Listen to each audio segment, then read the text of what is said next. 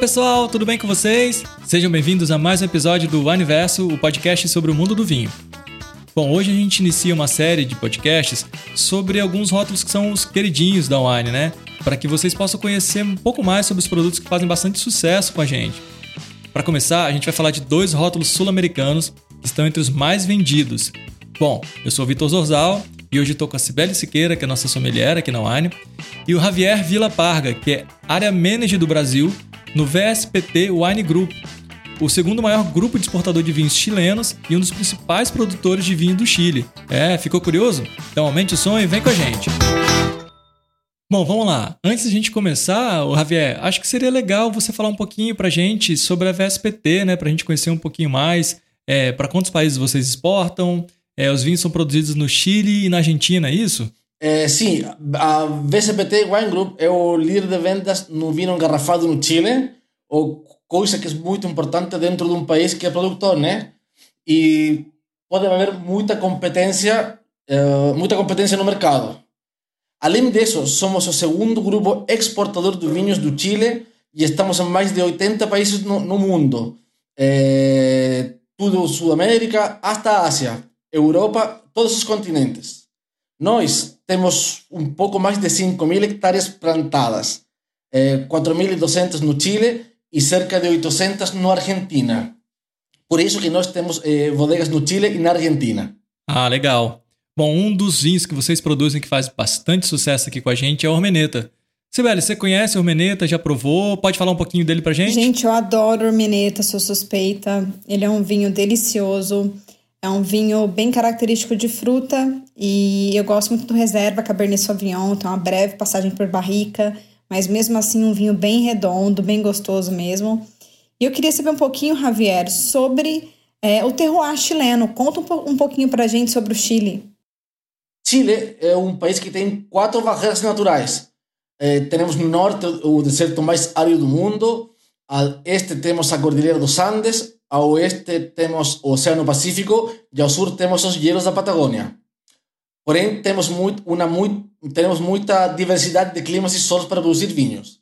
Agora, os vinhos de Urmeneta são produzidos na parte centro-sul do Chile, na região que denominamos Vale Central. Para vocês entenderem melhor onde que fica o Vale Central, eh, Chile pode ser dividido em quatro partes, de este a oeste. Primeiro, a oeste, temos o Oceano Pacífico.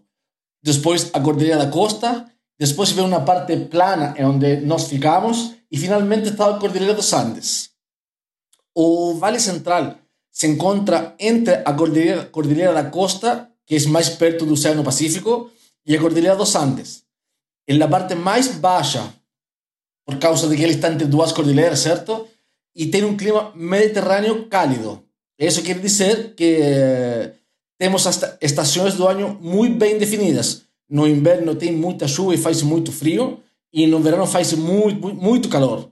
E na primavera e outono as temperaturas são médias, entendeu? Pero importante que lo importante é que tem uma grande diferença entre inverno e verão. E isso aqui faz que nossas uvas, plantas, possam crescer muito bem, com boas temperaturas durante o dia no, no muito frias, não muito quentes, ex, não extremas. E isso dá como um resultado que as uvas que maduram sem problemas e isso se traduz em vinhos muito frutados de boa acidez. Ah, e tem, ô Javier, tem algum que você que você gosta mais assim, algum que você prefere? Na minha opinião, eu gosto mais dos vinhos do Urbeneta, que são os vinhos mais varietais, mais fáceis de beber. Eles não ficam cansativos no paladar nem na boca e faz um convite para você a seguir bebendo e desfrutando do vinho. O que mais me gusta do Urmeneta é que se percebe muito a tipicidade de cada variedade do vale. É, como falei para vocês, vale cálido, entre cordilheiras que nós temos. Quando você bebe vinhos mais cálidos, você percebe mais fruta madura. É decir, se estou bebendo um Cabernet Sauvignon do Urmeneta, vou sentir mais frutos vermelhos. Se estou bebendo um Sauvignon Blanc do Urmeneta também, vou perceber muito mais as frutas, frutas tropicais, como pomelo, eh, abacaxi. Isso fala muito bem de nosso processo product, enológico produtivo que tem atrás da bodega, de, de, nossos vinhos Urmeneta. Por outro lado, se nós falamos dos vinhos reserva do Urmeneta, se bem a fruta se percebe muito bem, também tem um plus. Esse tem, tem um plus. esse toque de complexidade que a vezes o consumidor procura. Eh, nestes vinhos, a fruta vem um pouco mais concentrada do campo, já que uma, um menor rendimento por hectare. Os vinhos têm, têm mais remontagens para extrair mais cor e taninos durante a fermentação. Uma vez que está terminada em um 60%, passa 10 meses aproximadamente em carvalho francês. Então, isto dá uma complexidade ao vinho, uma, uma melhor complexidade. Eu sou é, suspeita para falar do Ormeneta, adorei a explicação exatamente porque essa amplitude térmica que tem nesse terroir, então permite ter uvas mais concentradas, então traz essa característica bastante marcante. E para mim, o que eu harmonizaria, óbvio que eu adoro trazer coisas simples do nosso dia a dia, né? Um filé parmegiana com Cabernet Sauvignon, vai muito bem, porque a Cabernet Sauvignon tem uma bela acidez e vai ter uma estrutura também. Ou então, é, um churrasco vai também legal, por que não, né? Um cheeseburger, dá, tem aí uma infinidade de coisas que a gente pode fazer, mas a gente não pode esquecer do altivo, né? Ah, bacana. Então vamos falar um pouquinho agora do altivo, né? Que é o outro rótulo que é bem querido aqui entre a gente. O altivo ele é produzido na mesma região que o Urmeneta ou não, Javier? Não. Altivo se produz na Argentina, na província de Mendoza, onde se produzem os melhores vinhos do país.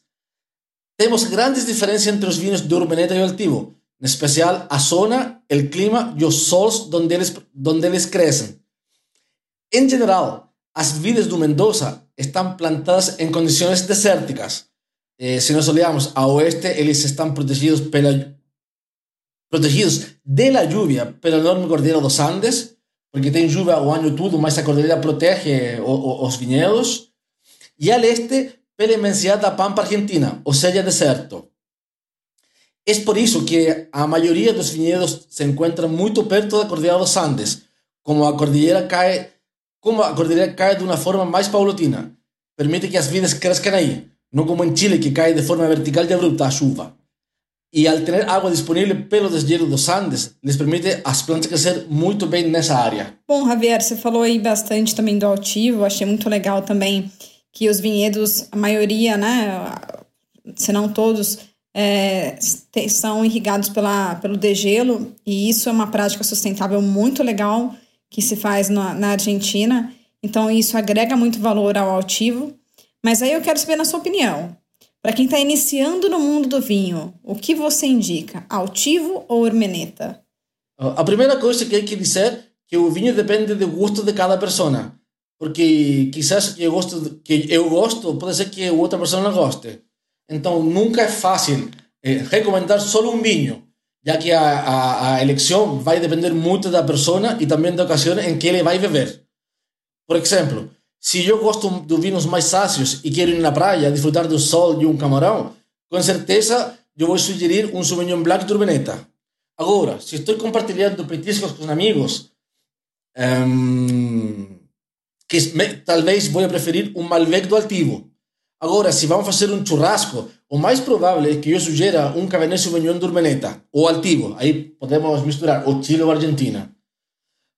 Pero, se vocês perguntam para mim, eu recomendo as duas marcas. As duas têm muitos bons vinhos, fáceis de beber e muito autênticos em sua variedade. Bom, eu gosto muito de todos os altivos, desde os tintos até os brancos. Eu acho que eles trazem bastante a característica do terroir da Argentina.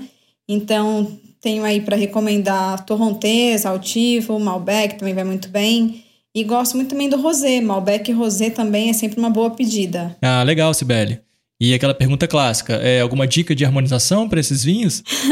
harmonização, né? A galera adora falar disso. Mas eu gostei muito como o Javier pontuou, depende muito do momento, harmonizar com o momento, com pessoas e com pratos.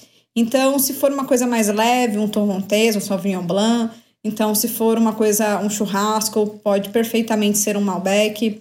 E eu gosto muito de falar do rosé, porque eu acho que o rosé é a versatilidade e o coringa. Então você pode usar, tomar o rosé desde com uma pizza, até mesmo é, em momentos descontraídos e com uma muqueca, ó, fica lindo. Legal, legal. Bom, é isso. Gente, obrigado aí por mais um episódio. Javier, obrigado você pela participação, né? Por bater esse papo aqui com a gente, esclarecedor, a gente conhecer um pouquinho mais da VSPT. É, é muito bacana. Espero que todo mundo possa ter aprendido um pouquinho mais e conhecido um pouquinho mais sobre esses vinhos aí que fazem bastante sucesso. Não, sou eu que agradeço. Muito obrigado ao time do Wine, muito obrigado às pessoas que estão escutando. Vamos a seguir comemorando, desfrutando dos vinhos do Urmeneto e do Altivo. É uma boa parceria que fazemos com o Wine. Boa sorte, muito obrigado. Obrigada, Javier. Foi demais uma aula sobre os dois terroirs, tanto argentino quanto chileno, sobre as duas linhas que são maravilhosas e são queridinhas da Wine. E muito obrigada pela participação e valeu, Vi. Até a próxima. Este podcast foi gravado pelo Estúdio Bravo.